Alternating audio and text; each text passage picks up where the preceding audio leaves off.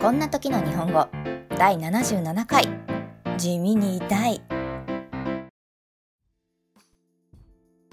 Hello everyone, I'm Megumi. How are you going?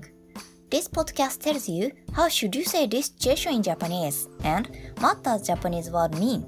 Let's keep studying Japanese with me. こんにちは、めぐみです。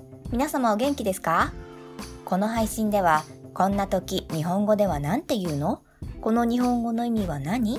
といった疑問に答えています。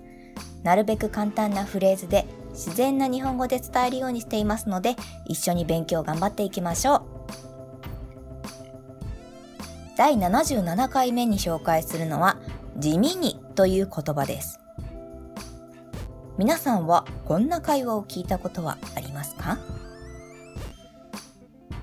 いって何？どうしたの？机の角で膝ぶつけた。ああ、それ地味に痛いやつ。そう、じわじわ痛いわ。この会話に出てくる地味にってどんな意味だかわかりますか？地味だけを辞書で引いてみると大まかに言って次のような意味が出てきます。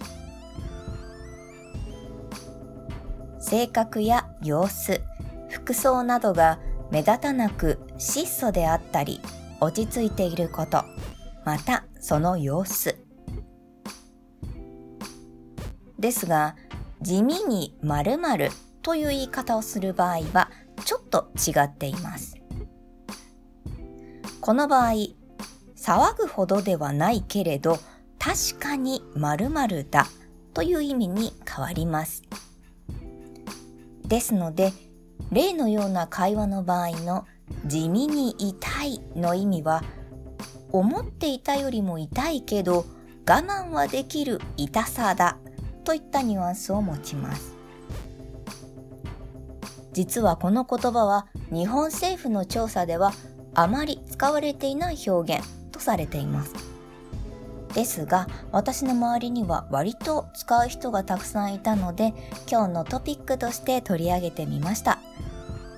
もし日常会話で使われることがあったら思い出してみてくださいね。それでは第77回目の配信はここまでとします。そしてすみません。来週もお休みします。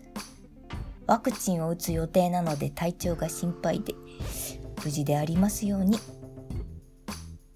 それではまた再来週にお会いしましょう。Next week will be closed because taking the vaccine. I worried about my health. I hope it's nothing. See you two weeks later. Bye!